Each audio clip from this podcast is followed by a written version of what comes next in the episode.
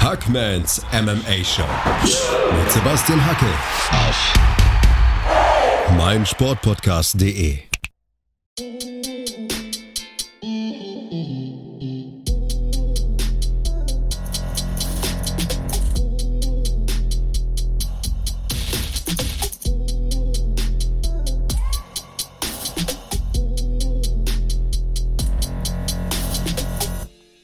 Hallo da draußen und herzlich willkommen zur letzten Ausgabe von Hackmans MMA Show für diese Woche mit meiner Wenigkeit Sebastian Hackel und Florian Mandavid. Flo, hello. Ich grüße dich. Bist du gut bisher durch die Woche gekommen? Ja, zur Erklärung. Es ist nicht immer einfach für mich, diese Podcast-Aufnahmen unterzubekommen. Also heute ist Mittwoch, der Tag, an dem ihr das hört. Da habe ich schon eine Fernsehsendung aufgezeichnet für Pro7 Max mit Moderationen, die heute um 22.05 Uhr läuft. Ich hatte schon ein Meeting hinter mir. Morgen habe ich einen Livestream. Am Freitag bereite ich UFC 269 ausgiebig vor. Am Samstag werde ich UFC 269 mit Andreas Kraniotakis kommentieren. Dann komme ich am Sonntag irgendwie saumüde zu Hause an und werde so lange spielen mit meinen Kindern, wie ich durchhalte, schlafe irgendwann in einer komplett komischen Position ein. Und dann geht die Woche von vorne los und da versuche ich dann mein Training unterzubekommen, meine Podcasts, meine beruflichen Projekte, meine Familie sowieso. Aber irgendwie liebe ich alles. Irgendwie will ich alles machen, weil es geil ist. Ich trainiere gerne, ich kommentiere gerne, ich podcaste gerne, ich liebe meine Kids, ich liebe meine Frau. Das Leben ist gut zu mir. Das Leben ist gut zu mir. Ja, Mann. Wertschätzung von solchen Dingen ist sehr, sehr wichtig und du lebst wirklich ein, äh, ein Leben, in dem man das Hobby zum Beruf machen kann, zumindest größtenteils. Ähm, Finde ich zugegeben fast selbstverständlich, das wertzuschätzen, aber können sicherlich viele nicht. Ähm, schön, dass, dass du das auf jeden Fall kannst und auch oft betonst. Liebe das Leben und alles, was damit einhergeht. Und am kommenden Wochenende darf ich das letzte große Event der Ultimate Fighting Championship in diesem Jahr kommentieren. In der Nacht von Samstag auf Sonntag ist es wieder soweit. T-Mobile Arena, eine meiner Lieblingshallen tatsächlich. Habe da schon mhm. zweimal kommentieren dürfen. Da gibt es eben das große Matchup, auf das alle warten. Das Highlight, den Abschluss im Leichtgewicht, Charles Oliveira gegen Dustin Poirier. Das sollte großes Kino werden, Flo. Ja, definitiv. Ähm, das ist irgendwie ein Duell der absoluten Sympathieträger. Ähm, ganz, ganz schwer für mich zu sagen, für wen, für wen da mein Herz noch mehr irgendwie schlägt.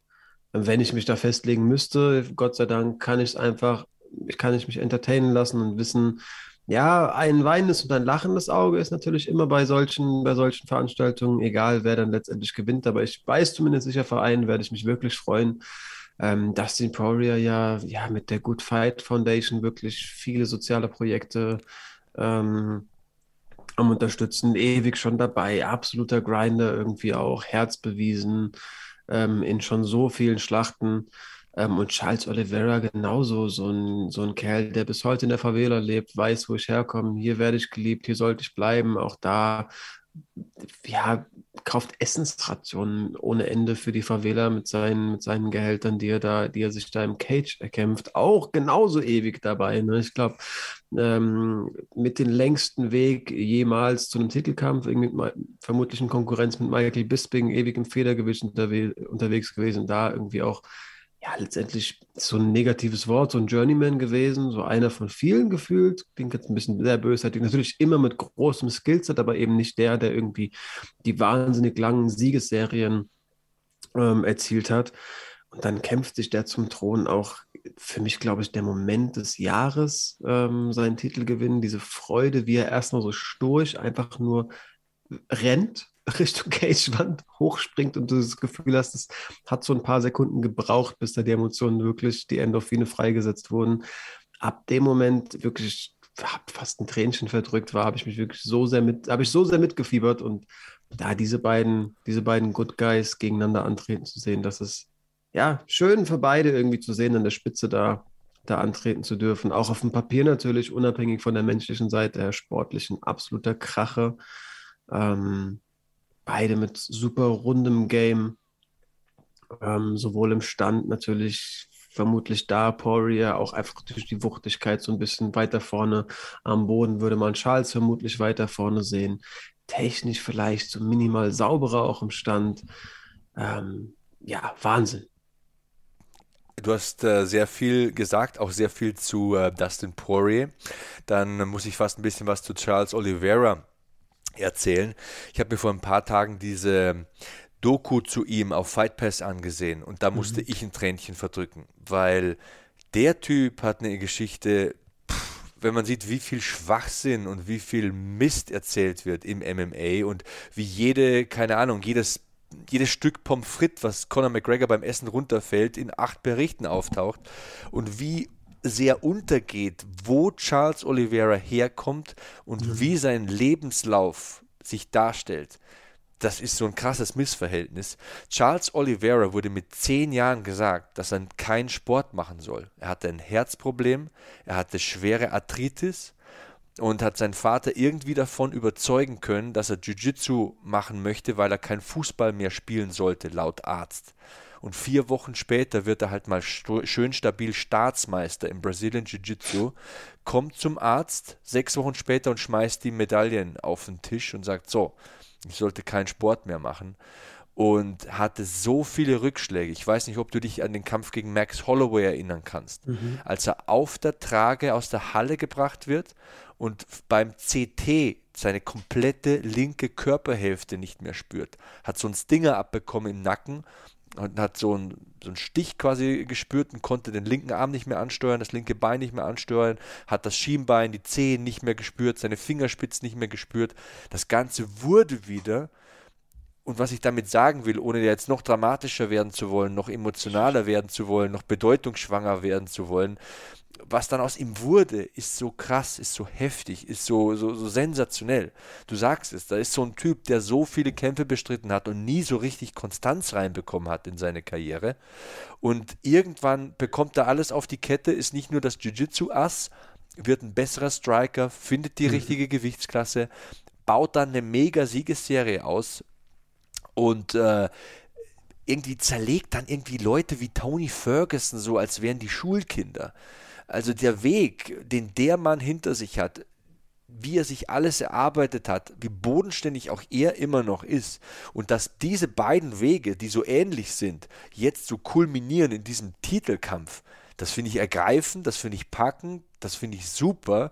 Und nochmal, wenn man bedenkt, wie Pay-per-view kaufsüchtig Leute werden, wenn irgendwie irgendwelche Sackkarren durch Fenster fliegen und wenn man sich beschimpft auf niederster Ebene.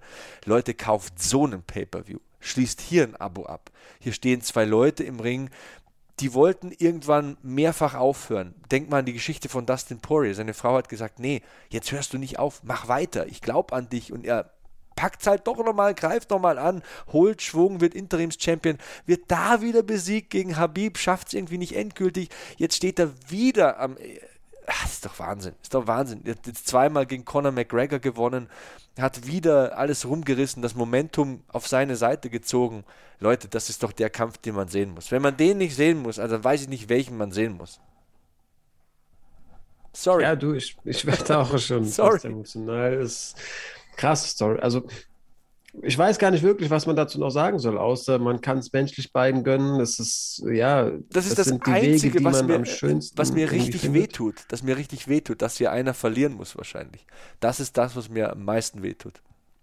Ja, Mann. Ja, ich finde es halt auch immer so, so bewegend. Also ich habe auch wirklich, natürlich kann man es in den Ausmaßen nicht, in denen man es ähm, in denen man es lernen würde, wenn man wirklich aus Regionen wie den Favelas in Brasilien kommt oder was weiß ich, aus äh, irgendwelchen dritten Weltländern. Natürlich kann man es erst dann wirklich peilen, was man hier in der ersten Welt hat. Aber ja. natürlich ist es am allerschönsten, wenn Leute aus wirklichen Ghettos kommen. Und in Brasilien gibt es verdammt nochmal Ghettos. Da gibt es so viele ungemeldete Kinder.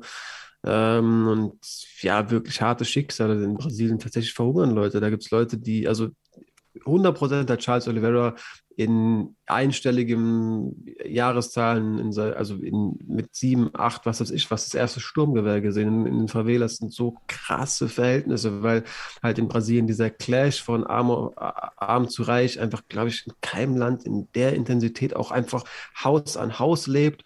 Das ist eine super verrückte Welt, aus der, der dieser Mann kommt. Und wenn so jemand einfach so weit schafft, da werde ich einfach emotional. Ähm, ist, glaube ich, auch der Aspekt, wenn ich mich festlegen muss, für wen ich hier bin, warum ich so ein bisschen mehr für Charles route. Dustin Poirier hat irgendwie super großes Geld für Con äh, mit Conor McGregor einfach zweimal gemacht.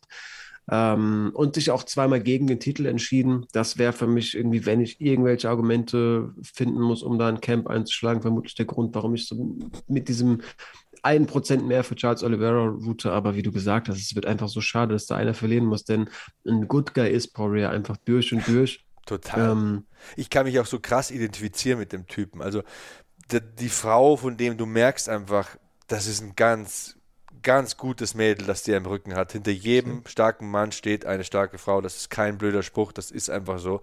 Da hat er so ein süßes Mädel, da sehe ich meine Kinder und äh, ich gönn's ihm einfach so krass. Und ich sag halt, Charles Oliveira ist Champion. Das kann ihm keiner mehr nehmen. Dustin Poirier war noch nie Champion. Er war Interims-Champion. Ich glaube, man muss nicht den Titel haben, wenn man Dustin Poirier ist, um einer der Besten in der Geschichte des Leichtgewichts der UFC zu sein. Aber verdammt nochmal, geil wäre es halt schon. Und es wäre halt so diese, diese Legitimierung von Dustin Poirier, so als, als Mount Rushmore-Gesicht im Leichtgewicht, wenn er hier den Titel gewinnt. Das ist das Einzige, was ihm wirklich fehlt. Du hast gesagt, Conor McGregor zweimal besiegt, so viele große Kämpfe bestritten, gegen Justin Cagey, nach dem Habib-Rückschlag wieder ins richtige Fahrwasser gekommen, wieder die Serie aufgebaut, Dan Hooker besiegt und wie sie alle heißen. Also dann, okay, wenn du sagst, Charles Oliveira ist dein Mann, dann sage ich das den Poirier. Und mir ist auch noch was, das ist was Gutes gesagt von den Favelas in Brasilien. Die Frau von meinem Bruder ist Brasilianerin. Mhm. Und er hat mir so erzählt, so irgendwie ähm, vor zwei Wochen bei äh, GMC waren wir essen, irgendwie am Tag danach. Und sie hat mir erzählt, dass sie hat halt mehrere Familienmitglieder in Brasilien verloren an Covid. Mhm, weil. Ja, grauenvoll. Ja, Wahnsinn, einfach so. Ich, okay, ich darf jetzt ja, darf, muss, abhaken, gar nicht hier Thema werden lassen. Mhm. Ja, ich, ich muss, ich muss eins vielleicht noch, weil ich, das liegt mir einfach so auf der Zunge, weil wir in Deutschland halt äh, uns so leid tun und alle finden alles so schlimm und, und meinst du, dass es in Brasilien Kurzarbeitergeld gibt? Da musst du zur Arbeit, da musst du in die Fabrik und du hast du mit 30, 40, 50 Leuten Kontakt, weil du, wie du sagst, halt verhungern musst, weil du halt nichts hast sonst. Und, und, und die stecken sich an. Und die hat halt wirklich vier, fünf Menschen verloren. Oma verloren, ähm, Freundin von der Oma verloren. Klar, das sind alte Menschen. Okay, die haben die groß, größten Strecken des Lebens schon hinter sich. Aber wer sind wir zu urteilen, das ist dann ja auch okay. Ist ja, nee, genau. Du weißt, was ich sagen will. Also, und das, um nur nochmal das zu sagen, da kommt halt Charles Oliveira her und deswegen gönne ich es auch ihm und ich kann hier einfach nicht sagen, ich bin für den oder für den. Rein faktisch gesehen ist es halt mal ganz klar so, dass hier einfach fette Skills im Octagon stehen. Du hast halt ähm, Charles Oliveira, ich habe hier sein Fight Metric ähm, Statistikboard offen, der halt 61% der Kämpfe durch Submission entscheidet. Der halt halt irgendwie der krasseste Submission Artist in der Geschichte der UFC ist. Ähm, beide sind irgendwie, glaube ich, gleich gut, was das Thema Takedowns anbelangt. Ist jetzt nicht ihre größte Stärke, aber da sind sie durchaus stabil. Ähm, ich glaube halt, die Physis von Poirier könnte da so den Aspekt Ist kompakter, ausmachen. ja, ist kompakter und ich glaube auch sein Striking ist kompakter. Poirier hat ich möchte fast auch sagen, bessere Nehmerqualitäten, war oft im Bedrängnis. Denk an den Gaethje-Kampf, äh, denk an viele andere Kämpfe, denk an die McGregor-Kämpfe, wo er auch Dinge okay. kassiert hat und stehen bleibt und weiter marschiert. Poirier ist so ein Typ, er kassiert eine, um drei auszuteilen. Hm. Und äh, jeder Kampf beginnt im Stand, deswegen wäre das ein Argument für mich zu sagen, Dustin Poirier macht das Ding, aber ey, unterschätzt Charles Oliveira nicht. Du hast gesehen, was gegen Michael Chandler passiert ist. Der Typ wird halt fast gefinisht in Runde 1 und finisht dann Chandler in Runde 2. Und das Ground Game müssen wir nicht beleuchten. Also Charles Oliveira, der kämpft halt irgendwie so, als hätte er acht Arme. Er klettert halt an dir rum und bevor du dich versiehst, ist er auf dem Rücken. Und ja, klar, Dustin Poirier ist BJJ Black Belt, aber ich würde nicht auf den Boden gehen, wenn ich es irgendwie beeinflussen kann mit äh, Charles Oliveira. Nee, ich auch nicht. Ich könnte natürlich so ein bisschen dieses Wettkampfding, das will ich testen, sein. Da kann vielleicht das Selbstbewusstsein zu groß sein, glaube ich aber nicht. Äh, denke ich nicht, dass, also ich glaube, das wird Charles Oliver, äh, wird Dustin Poirier auch so betrachten, dass äh, das eher vermeiden möchte, wenn und wenn er es halt schafft, im Stand zu bleiben. Also ich sehe zugegeben, Charles irgendwie Dustin nicht zu Boden bringen, einfach aufgrund der Physis. Also es muss ein guter Moment sein, wo er vielleicht irgendwie auf den Rücken klettern kann oder so. Ja, aber so dieses typische Double Leg Takedown, nee, sehe ich irgendwie nicht ja, im Stand kann viel passieren, aber du hast die Nehmerqualitäten von Poirier angesehen. Ich würde auch Poirier vorne sehen, so auf dem Papier, also in, keine Ahnung, sieben von zehn Kämpfen oder so, vielleicht das Ding entscheiden. Ähm, aber ja, ey, ich hätte zugegeben auch nicht gedacht, dass Oliveira den Sturm von Michael Chandler überlebt. Also ich dachte, wenn der sauber getroffen wird, ich glaube, dann wird da wird er auch vermutlich äh, motorisch einfach äh, wird er eingeschränkt sein und das war er eben nicht. Der konnte einen super sauberen Haken eben zurückschlagen. Wahnsinn. Ähm, von daher, jeder Mann kann fallen. Wenn du sauber am Kinn getroffen wirst, kann auch Poirier fallen. Ähm, submitted werden kann er ganz sicher. Super spannendes Ding. Ich hoffe, es wird ein guter, ein fairer, ein hoffentlich langer Kampf und ich würde halt tatsächlich einfach, weil ich beide so, so gern äh, sehe, nicht irgendwie einen keine Ahnung, wirklich bewusstlos mit der Stirn voran in den Oktagon fallen sehen. Lass das Ding ein faires, faires Ding, also fairen Kampf sein. So eine Submission, wo, wo einer sagen muss, ey, fuck, ich habe halt auch einfach, sorry, ich habe einfach tappen müssen und äh, Fair Play, das finde ich irgendwie ziemlich schön, ehrlich gesagt. Ich fühle, ich fühle deine, Stimmungslage. Äh, mir es ähnlich. Also das wird ein klasse Ding, das wird ein mega Jahresabschluss, wenn man die Pay-per-Views, die nummerierten Veranstaltungen der UFC sieht. Gibt da glaube ich noch eine Fight Night danach, die kommentiere ich aber nicht selbst. Für mich die aber wird, auch ein Kracher wird. Ja, auf jeden Fall, oh, auf jeden Fall, auf jeden Fall. KSW ist auch an dem Wochenende richtig, richtig am Start. Da haben wir auf jeden Fall auch was zu besprechen, aber lass uns mhm. bei UFC 269 bleiben. Wir haben ein Co-Main-Event mit der Quote, könnte man das so aussprechen, der Woman Goat auf jeden Fall. Safe. Ähm, Amanda Nunes ist mal wieder im Bantamgewicht unterwegs. Ähm, für mich die Gewichtsklasse, wo sie hingehört, wo Dana White sie sehen will, ähm, wo es Frauen gibt, die ja auch zumindest so ein bisschen ähm, Wind machen und irgendwie sich sportlich ein bisschen was erarbeiten, bevor sie, bevor sie an den Titel kommen. Genau, Juliana Pena hat den Kampf ja sehr aktiv gefordert, war ja ähm, ich weiß gar nicht, wie oft er abgesagt wurde. Einmal auf jeden Fall, war dann trotzdem irgendwie auf PKs und hat dann nochmal nachgetreten und den Kampf wirklich sehr, sehr aktiv gefordert. Ähm, zur Zeit, als sie erstmals ihren Mund aufgemacht hat, war so ein bisschen ein Fragezeichen darüber, wer denn an den Kampf kommt. Aber Nunes hatte eben nicht allzu viele Optionen, hat gesagt, wer laut drum bittet, der kriegt. Bin mal gespannt, inwieweit sie das bereuen wird, da den Mund aufgemacht zu haben. Ja, ich glaube, den Kampf kann man ganz kurz analysieren. Da müssen wir auch nicht zu lange reden. Ich stelle dir eine Frage und du beantwortest sie mir mit der größtmöglichen Ehrlichkeit, die du irgendwie in deinen Genen finden kannst. Was kann Juliana Peña besser als Amanda Nunes? Let's go. Purzelbäume. ich habe hab noch nicht ja, die Purzelbäume. oder so, keine Ahnung. Ja, kann ja einiges sein. Tanzen, Sicher, keine Ahnung. Vielleicht, ähm, vielleicht was ist malen, irgendwas, aber, aber genau. nicht kämpfen. Nicht kämpfen nee, und auch nicht, nicht Jiu-Jitsu, nicht, nicht Striking, keine Kicks. Also und ich sage auch ganz ehrlich, ähm, Juliana Pena ist eine gute Kämpferin, aber alles an vergleichbarer Konkurrenz, was sie gekämpft hat, und ich meine jetzt die Kämpfe gegen Jermaine Durandamy und gegen Valentina Shevchenko, hat sie halt auch nochmal klar verloren. Das muss man auch ganz deutlich sagen. Gegen Jermaine Durandamy, weiß ich, war meinem 40. Geburtstag in Abu Dhabi, da hat sie per Submission im Guillotine-Choke verloren. Gegen Shevchenko hat sie per Submission im Armbar verloren. Ähm, gut, das ist vier Jahre her.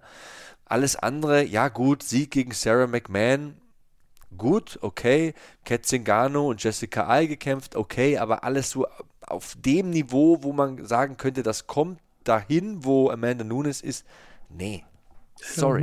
Sorry. Ich kann mir gut vorstellen, dass Nunes so ein bisschen das Verlangen hat, einen lauten Mund, also sie für, den, für die vorlaute Art ein bisschen zu bestrafen. Boah, dann viel Erfolg, Juliana. Sollte ja. das der Mindset von Amanda sein oder die das, also sie das nicht allzu sportlich betrachten können, was ich eigentlich schon glaube, aber ich, die hat sicherlich auch Bock. Die ist an so einem Punkt, wo die einfach auch irgendwo nur noch Klasse beweisen muss und nicht, wo es nicht nur darum geht, zu gewinnen. Ich kann mir vorstellen, dass sie da echt, ähm, ja, ganz besonders wehtun will. Naja, man darf gespannt sein. Die Frage über, über einen Amanda Nunes-Kampf ist ja in der Regel ohnehin nur wie und wann ähm, und nicht ob ja, ähm, gut, es ist MMA, es kann alles passieren. Amanda Nunes kann sich einen Fuß brechen oder was weiß ich. Ähm, aber wenn alles normal läuft, also sagen wir mal so, was denkst du, wie sind hier die Wettquoten? Ich habe es mir nicht angeschaut, aber ich schätze mal so minus 700, 800, 900 irgendwo. Ich hätte vierstellig gesagt. Vierstellig? So schlimm? Ich glaube schon, ja. Ich ertappe mich dabei, wie ich sage, Flo hat vielleicht, vielleicht. recht. ja, same. Also ja, alles Gute, Julian Pena, aber wenn das irgendwie normal läuft, dann wuppt Amanda Nunes das. Ähm, in der Mitte der Maincard, Geoff Neal gegen Santiago Ponzinibbio. Das ist, ja, das mal auf jeden Fall Fight of the Night Potenzial, aber mal schön. Ähm, ich habe da Santiago Ponzinibbio einfach leicht vorne. Ähm, Geoff Neal hat mir nicht bewiesen auf diesem Niveau, dass er es da so endgültig drauf hat. Ich weiß nicht, wie es dir geht. Ich bin da komplett bei dir. Ponzinibbio, auch jemand, der jahrelang ungeschlagen war, hatte dann dieses Comeback gegen Li Jingliang. Ja, okay. Ähm, das ging nach hinten los, aber da kam er eben, ich glaube, aus zwei Jahren Pause zurück, schwere Verletzungen in der Zeit gehabt, davor wirklich ein gefürchteter Mann und gegen Miguel Baeza wirklich bewiesen, dass er halt es auch einfach in sich hat, dass er auch Nehmerqualitäten hat. Ich sehe halt Geoff Neal nicht irgendwie das Ding vorzeitig beenden. Also Nehmerqualitäten hat er, wie gesagt, bewiesen. Klar, ein Kind hat irgendwie gefühlt auch manchmal Tagesform und du kannst halt auch einfach ungünstig getroffen werden. Aber das Submission zum Beispiel sehe ich beim besten Willen nicht. Ähm, Geoff auch diese Woche in den Nachrichten sehr negativ gewesen, wo man sich auch fragt, okay, wo bist denn du im Kopf? Ähm, wurde in der Nacht äh, von Thanksgiving um halb vier nachts ähm, im Auto angehalten. Ähm, wurde Alkohol nachgewiesen im Blut Puh. und er hatte eine Waffe dabei, mm. eine unangemeldete ähm, hat sich freiwillig bereit erklärt, einen Bluttest abzugeben. Und jetzt geht der Anwalt irgendwie damit in Berufung und die wollen nachweisen, dass der Alkoholgehalt unter dem Limit war, unter dem man nicht mehr fahren darf. Ähm, Wann war wenn, das? Die Woche. Oh, okay. Thanksgiving oder vor zwei Wochen oder so. Okay, mehr muss ähm, ich nicht wissen. Ja, und wenn dieses Limit, also wenn er wirklich unter dem gesetzlichen Limit war und irgendwie vor Stunden nur getrunken hat, dann wird auch die Anzeige wegen der Waffe fallen gelassen, weil es in dem Staat, ich glaube Texas war es, nur illegal ist, eine Waffe beim Begehen einer Straftat zu führen. Ah, okay. Wenn du, ja, wenn dann, du so dann, dann fühle ich mich sicher. Dabei hast, ja, dann ist gut. alles gut. Willkommen in Amerika. Ähm, und er hat halt jetzt gerade zwei Klagen am Hals: Trunkenheit am Steuer und illegaler Waffenbesitz. Wenn Trunkenheit am Steuer abgewehrt werden kann, ist auch beides abgewehrt. Aber allein sich dabei, also allein um halb vier angehalten zu werden mit einer, mit einer nicht angemeldeten Waffe und Alkohol im Blut, ähm, so kurz vor diesem großen Kampf spricht halt auch schon Bände und diese zwei Gerichtsverhandlungen werden den Mann sicherlich auch nicht gerade ähm, dabei unterstützen, seinen Fokus zu behalten. Eigenartige Story, also ich bin da auch spätestens dadurch ganz klar ähm, ja, überzeugt von, dass Ponzinibbio das Ding holt. Ja, er ist für mich auch, ähm, also ich spreche jetzt von Geoff Neal, ähm, so ein Mann, okay, der hat Leute wie Mike Perry oder Nico Price äh, geschlagen. Ähm, aber so die letzten zwei Kämpfe, die er verloren hat, das war gegen Wonderboy und gegen Neil Magny. Und wenn man über Wonderboy und Neil Magny eines sagen kann, ist dann, dass sie veritable Top 10 Kämpfer sind. Bei Wonderboy würde ich vielleicht sogar sagen, Top 5 Kämpfer sind. Und bei Neil Magny kann man sagen, ein Kämpfer, der an die Top 5 anklopft in der gegenwärtigen Form. Ich meine, wer sagt, gegen Hamzat Kimaev kämpfe ich gerne, sagt mir einfach wann und wo, da weißt du schon ungefähr, was los ist. Aber gegen solche Leute, da hat er gar kein Land gesehen. Überhaupt kein Land gesehen. Also ich habe äh, den Kampf gegen Stephen Thompson kommentiert. Das war kurz vor Weihnachten letztes Jahr. Äh, das war meine letzte Show vor Weihnachten und da habe ich mir gedacht, wow, also so deklassieren. Also das war ein Klassenunterschied. Stephen Thompson, besseres Distanzgefühl, besseres Auge, kaum gedeckt, einfach nur getänzelt, fünf Runden lang, gekickt, geschlagen, ihn richtig zerlegt. Also, Der war aber auch in richtig guter Form. Also ja, ich weiß noch, ja. wie ich da im Nachhinein von Thompson geschwärmt habe. Trotzdem, klar, der Gegner hat es zugelassen irgendwo. Konnte gegen, gar nichts dagegen Auch machen. gegen Neil Magny, ähm, Anonymous Decision, in meinen Augen ganz klar untergegangen. Überhaupt überhaupt nicht die Stärken ausspielen können. Ähm, ich denke, Santiago Ponzinibbio ist ein Kämpfer, den man von der Qualitätsstufe vielleicht nicht ganz daran halten kann. So wenn man die letzten zwei Kämpfe sieht, also den einen verloren, den anderen so, ja, gewonnen, aber nicht so super überzeugend, wie der Run davor war. Trotzdem sehe ich Santiago Ponzinibbio so auf jeden Fall mal auf sehr gutem Niveau in dieser Gewichtsklasse. Und Santiago Ponzinibbio, wenn man so liest und so hört, wie hart er ackert jetzt seit seiner Verletzung, wie professionell er rangeht. Ich habe ähm, ihn jetzt auch mal unfreiwillich gehört, weil wir Tonprobleme hatten bei der Zone. Erinnerst du dich vielleicht, als ich Santiago Ponzinibbio äh, kommentieren gehört habe? Ähm, also der ähm, ist ein sehr professioneller Typ. Ich gehe jetzt nicht davon aus, dass Santiago äh, Ponzinibbio nachts um halb vier mit dem Auto besoffen rumfährt. Das war so irgendwie das letzte Tröpfchen für meinen Regenfass, wo ich sage, das überzeugt mich jetzt, dass Santiago Ponzinibbio hier die besseren Karten in der Hand hält. Da bin ich bei dir. Deutlich spannender, deutlich ähm, unvorhersehbarer auf dem Papier wird es im nächsten ähm, Duell im Fliegengewichtsdebüt von Cody Garbrandt gegen einen sehr guten Mann, wie ich finde, mit Kai Kara France. Ähm, auch ein sympathischer Kerl. Ähm, hat jetzt auch verstanden, generell irgendwie diese New Zealand-Australien-Ecke äh, hat verstanden, dass man auch auf YouTube starten kann und irgendwie Selbstinszenierungen in dem Sport auf jeden Fall auch vorantreiben ähm, kann. Und auch gerade einen YouTube-Channel gestartet. Ich habe noch nicht reingesehen, aber ich habe den in ein, zwei Interviews mal sprechen hören. Ähm, cooler Typ, Kai Kara France. Ähm, ähm, und Cody Garbin natürlich, ja, Bantamgewichtschamp gegen Dominic Cruz geworden. Also wenn das nicht ähm, von Talent, und das 2016, ne, Dominic Cruz da auf absoluten Höchstzeiten, wenn das nicht von Talent zeugt, dann weiß ich auch nicht. Ähm, sehr gespannt, wie der im Fliegengewicht ähm, ja, performen wird. Man hat Bilder gesehen, sieht hart aus der Weightcut, auch schon vor ein, zwei Wochen. Ist auch sicherlich, ist ja ähm, ganz sicherlich. Also ich sag mal so, Kai Kara France ist ein junger, schneller, dynamischer Mann, aber wenn Cody Garbrandt die Knockout-Power vom Bantamgewicht in diese Division mhm. einigermaßen übertragen kann, dann wird das ein harter Tag im Büro für Kai Kara France. Also glaube ich auch, aber sehr viele Variablen kann man schlecht sagen, weil es eben noch auch. keinen äh, Test gab oder keine Ansicht man haben konnte davon, wie Cody Garbrandt performt im Fliegengewicht. Auch was macht das mit seinem Cardio? Ähm, er ist auch ein guter Ringer, äh, muss man tatsächlich sagen. Garbrandt kommt ja aus dem Ringen. Ähm, ich würde sagen, vom Gefühl Garbrandt, einfach weil ich die Knockout-Power kenne, weil ich weiß, wie gut er äh, Takedown-Ansätze und so weiter neutralisieren kann, wie stark er darin ist, den Kampf so stattfinden zu lassen, wie er will. Ähm, aber Kai Kara Franz, du hast recht, es ist ein junger Mann mit enormer Entwicklung, hat jedes Mal was Neues präsentiert, hat ein sehr gutes Camp, ambitioniert, guten Kopf auf den Schultern. Abschreiben darf man den nicht. Würde ich nämlich auch beim besten Willen nicht. Ich habe mir Cody Garbrandt bei Joe Rogan angehört, als er da war. Das war irgendwie um die Zeit herum, als dieser Beschluss, ins Fliegengewicht zu gehen, ähm, getroffen wurde. Da hat er gesagt, du, ich cutte gar nicht so hart, wie ihr denkt. Ähm, also mhm. das mit Fliegengewicht, da bin ich sehr überzeugt. Ich habe den Cut noch nicht gemacht, aber das wird nicht allzu hart, wie sich das Leute vorstellen. Ich werde irgendwie von allen Seiten schockiert angesehen, wenn ich von dem Vorhaben erzähle, aber ich habe nie harte Cuts gemacht. Ähm, hab mich, erinnere mich jetzt nicht dran, an welche Pounds der da benannt hat, aber er jedenfalls, ähm, als der Entschluss kam, fest von überzeugt, dass er das körperlich sehr unversehrt überstehen wird. Man darf gespannt sein. Auf jeden Fall ähm, darf er nicht wild werden. Das ist ja auch sowas, was Cody Garbrandt die eine oder andere Niederlage beigebracht hat. Äh, diese Definitiv. Pistolero-Mentalität, irgendwann einfach die große Wumme rauszuholen und versuchen, wild zu treffen und die Deckung dabei zu vergessen. Ähm, ja, spannendes Ding, ähm, das man schlecht beurteilen kann, weil man Cody Garbrandt dann noch nie gesehen hat. Ähm, interessanter Eröffnungskampf auch auf der Main Card. Äh, Haulian Paiva gegen Sean O'Malley. Ich tue mich schwer, das Wort Pflichtsieg hier für Sean O'Malley in den Mund zu nehmen, aber wenn er weiter marschieren will, muss er hier auf jeden Fall gewinnen gegen Haulian Paiva denke, O'Malley dürfte da der glasklare Favorit sein im Opening Matchup. Denke ich auch. Ähm, natürlich hat der Mann auch Last auf den Schultern. Ähm, die UFC pusht ihn ganz, ganz offensichtlich. Mhm. Es ist ja auffällig, dass der immer irgendwie der Opener auf großen Pay-Per-Views ist. Also die wollen den halt auf großer Bühne eindeutig gewinnen ähm, lassen.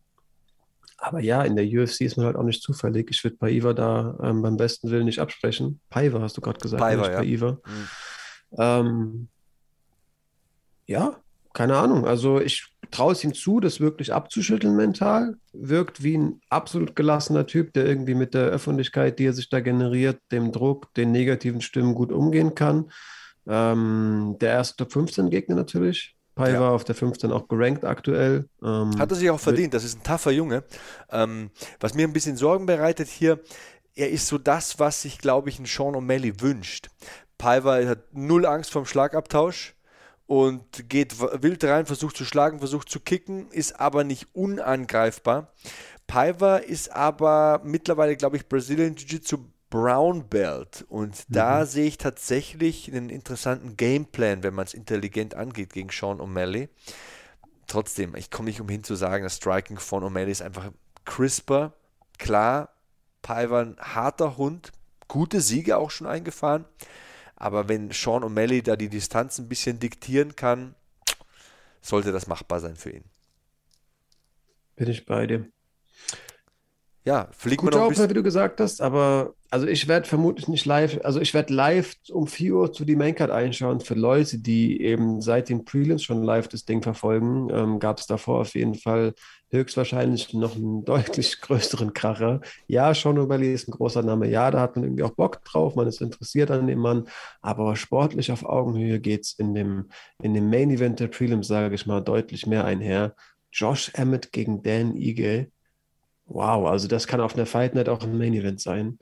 Sehr krasses Ding, wenn du mich fragst. Alter. Du hast vorhin gegen irgendeinen EMC-Kämpfer, Jan, glaube ich, der Nachname Dynamite gesagt und dass der Name Programm sei. Jamil Chan. Ja, mhm. Dan Ige trägt den Namen auch mit Stolz und mit Überzeugung. Ja, Josh Vater, em wo Josh Vater Emmett hinschlägt, ist jetzt auch nicht unbedingt dann eine Grünfläche danach. Also. Ja, dann, auf jeden Fall. Also da denke ich auch im Federgewicht sieht man dann ein Finish. Nummer 7, 7 gegen Nummer 9 ähm, denn Eagle, klar, kommt aus, ja, schon eine relativ eindeutige Niederlage gegen, gegen den Korean Zombie. Musste auch wirklich gegen Kevin Cater, harter Kampf, aber klar irgendwie einsehen, dass er noch, noch an sich arbeiten muss. Josh Emmett schon so irgendwie mit dem mit mehr Rückenwind, also würde ich die, sagen. Die Leute, die du da aufzählst, stell dir mal vor, du bist Dan Ige. Klar, 50k oder Dynamite hat ja viele äh, äh, mhm. Spitznamen, aber was die UFC dem auftischt, das ist halt auch ja. irgendwie so Murderous Row, so irgendwie, okay, äh, nächsten Monat kämpfst du gegen King Kong, ähm, Godzilla will aber dann, dann, als nächstes gegen dich kämpfen, ne, und dann irgendwie schicken wir dich als nächstes irgendwie in eine nukleare äh, Notlage oder so. Also, was Dan Ige halt da kämpfen muss, ist halt auch einfach mal so krank. Wie, wie übrigens über, diese Prelims und Early Prelims, wenn ich mir das anschaue, ich habe selbst noch, Early Prelims Ich habe mich noch gar nicht damit beschäftigt bis hierhin, aber wenn man das mal hier auch liest, Dominic Cruz in der Mitte der Prelims gegen Pedro Munoz, also das ist ein Fight Night Main Event an jedem beliebigen Ding, also bei jeder, in jedem Monat. Also das ist ja Wahnsinn. Also Augustus Sakai gegen Tai Tuivasa. Setzt euch Helme auf, Jungs. Also, so, ich bin ein großer Tai Tuivasa-Fan. Ja, wer nicht? Ähm. Also Tai Tuivasa, also bitte. Kanon also, Kanonenkugel als Fäust. Ne? Also. Wirklich an jeden Menschen, der da sagt, ja, man, der ist lustig. Schaut euch alle Internetpräsenzen von ihm an. Grange TV-Besuche. Er hat einen eigenen Podcast, den Halfcast-Podcast. So ein lustiger Kerl. Der Typ ist auf jeden Fall auch richtig Ghetto. Das merkt man ähm, hat mit acht, laut eigener Aussage, sein erstes Auto geklaut. Das war wohl Hobby damals. Hat mit hat meine Tochter ist sechs, wenn ich mir vorstelle, die schließt zwei in zwei Jahren Autos kurz. Auto. Da würde ich, würd ich mal einen schönen Herzinfarkt bekommen, aber ja. Er hat, er hat mit neun bereits 100 Kilogramm gewogen. Naja. Elf Geschwister. Kann man machen. Ne? Ähm, Ey, das ist so ein geiler Typ. Ich, ich weiß gar nicht, warum ich über solche Geschichten, ha, der hat ein Auto geklaut, lache. Naja, wenn jemand mit 900 Kilo wiegt, dann hast du mein Interesse. Ja, der Typ ist so krass.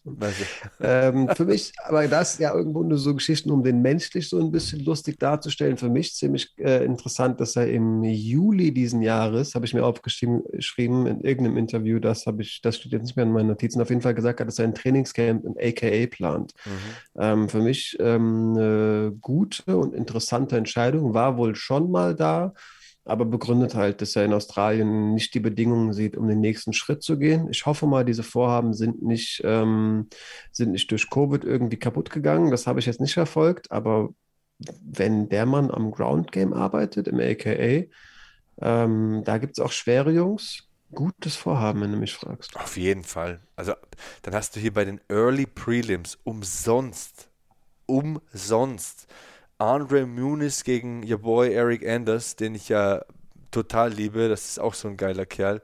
Miranda Maverick auf den Early Prelims. Ryan Hall gegen Derek Minner. Sleeper Fight. Absoluter Sleeper Fight.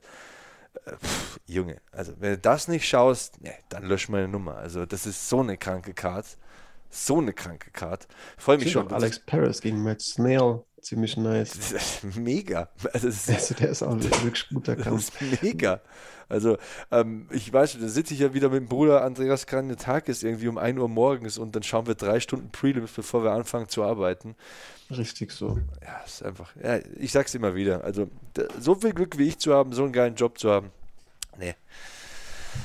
Das ist cool. Das ist cool. Okay, es war doch ein schneller Durchlauf, aber auch berechtigt, also gut so. Wir haben uns Gesprächsmaterial aufgehoben. Ähm, wenn zwei begeisterte UFC-Fans, die sich sagen, ey, wir müssen ins Bett kommen, wir haben nicht so viel Zeit, du hast eine Sieben-Tage-Woche, du hast gerade beschrieben, was beruflich ansteht. Wenn wir trotzdem noch über die Early Prelims reden, dann ist das eben wirklich ein Zeichen für eine verdammt gute Karte. Ähm, sonst hätte man mal, ja, ganz nett, aber weggelassen und sowas beim besten Willen nicht erwähnt, was da allein auf den, Pre äh, auf den Prelims stattfindet. Aber das Ding ist eben wirklich bis zu den Early Prelims runter interessant.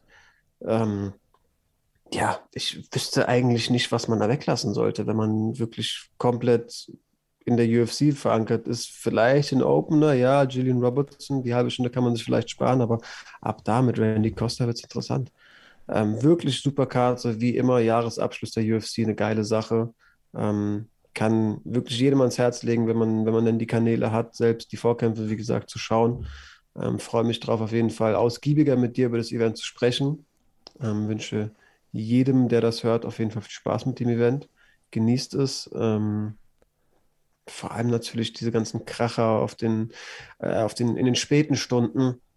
Wir haben es gesagt, stilistisch das Main Event unglaublich. Amanda Nunes, ne, so eine Goat, die kann letztendlich nach jedem Kampf sagen, ah, du, ihr wisst selbst, ich habe ja nichts mehr zu beweisen. Das mit der, äh, mit der ähm, Keller Harrison scheint nichts zu werden. Was soll ich denn da noch? Langsam, ich bin Mutter, war es das. Also lasst uns alle genießen, so eine Frau nochmal, nochmal aktiv zu sehen und ähm, das Jahr gut ausklingen zu lassen. Ja, wenn ihr richtig gute Menschen seid, dann lasst ihr gleich nochmal ein Abonnement da bei den Championship Rounds, unserem neuen YouTube-Kanal. Gerne auch das erste Video liken, da geht es 2022 richtig gut los. Ähm, gerne auch Feedback geben zum Podcast oder eine Bewertung bei Apple Podcast da lassen. Und ja, vor allem sagt uns, ähm, sollen wir weitermachen mit dem Podcast? Sollen wir das Audio-File quasi von unseren zukünftigen Videos dann weiterhin als Podcast veröffentlichen. Gebt uns ein bisschen Input, gebt uns ein paar Anregungen, Infos und äh, ja, Feedback vor allem zu dem, was wir hier so machen und treiben. Und dann wünschen wir euch viel Spaß bei UFC 269. Es wird in der nächsten Woche auf jeden Fall Podcasts dazu geben. Ich muss auch ehrlich sagen, ich freue mich, Flo. Ähm, zum Ende des Jahres wird auch mein Schedule ein bisschen leichter. Also diese Woche, also morgen letzter Livestream für dieses Jahr und äh, ja, das wird schon mal am Donnerstag leichter. Dann habe ich meinen letzten UFC-Einsatz am Wochenende. Das heißt, ich habe dann um Weihnachten rum ein paar freie Wochenenden. Und ja, das ist natürlich auch wieder mehr Zeit für Podcast. Vielleicht starten wir auch das erste YouTube-Video schon ein bisschen früher, also so zum Jahresabschluss. Geschenk als Weihnachtsgeschenk. Als Goodie, Zuhörer. genau. Legen wir unter einen äh, Weihnachtsbaum für euch da draußen. Ja, und dann war es das für diese Woche. Ich bedanke mich bei dir. Ich bedanke mich bei euch. Bleibt alle gesund. Passt auf euch auf. Bleibt sicher, bleibt sauber, bleibt safe. So long. Hackman out. Dir hat dieser Podcast gefallen? Dann klicke jetzt auf Abonnieren und empfehle ihn weiter. Bleib immer auf dem Laufenden und folge uns bei Twitter, Instagram und Facebook. Mehr Podcasts aus der weiten Welt des Sports findest du auf meinsportpodcast.de. Wie baut man eine harmonische Beziehung zu seinem Hund auf? Puh, gar nicht so leicht. Und deshalb frage ich nach, wie es anderen Hundeeltern gelingt, beziehungsweise wie die daran arbeiten. Bei Iswas Dog reden wir dann drüber. Alle 14 Tage neu mit mir, Malte Asmus und unserer Expertin für eine harmonische Mensch-Hund-Beziehung, Melanie Lippisch. Ist was, Doc? Mit Malte Asmus. Überall, wo es Podcasts gibt.